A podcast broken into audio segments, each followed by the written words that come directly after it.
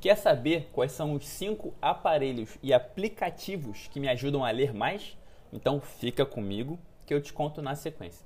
Lembrando que esse podcast é um oferecimento de Fit Saradinhas, a melhor opção saudável, prática e deliciosa de gastronomia no Rio de Janeiro.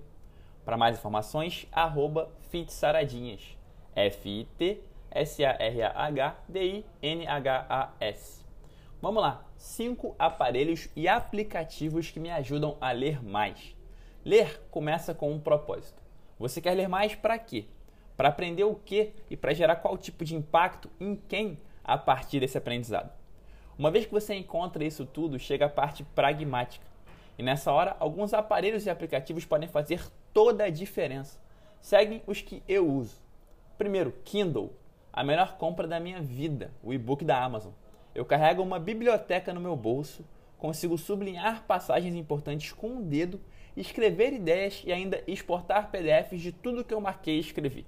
Incrível! Em primeiro lugar, Kindle, em segundo lugar, AirPods, os fones da Apple.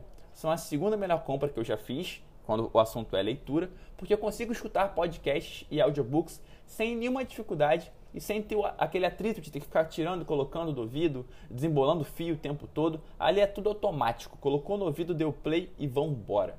Kindle, AirPods, Goodreads é um site incrível, ou pode ser aplicativo, sobre livros e revisões de livros. Lá eu descubro novas leituras e compartilho as minhas. No meu perfil, goodreads.com/arnaldo de propósito, tem a crítica dos mais de 100 livros que eu já li nos últimos dois anos. Kindle, AirPods, Goodreads, Focus Keeper. É um aplicativo para celular no qual você pode controlar o seu método de Pomodoro. Pomodoro é uma técnica que defende que você deve intercalar 25 minutos de trabalho focado com 5 de descanso. E é assim que eu leio um livro por semana. Kindle, AirPods, Focus Keeper e Trello.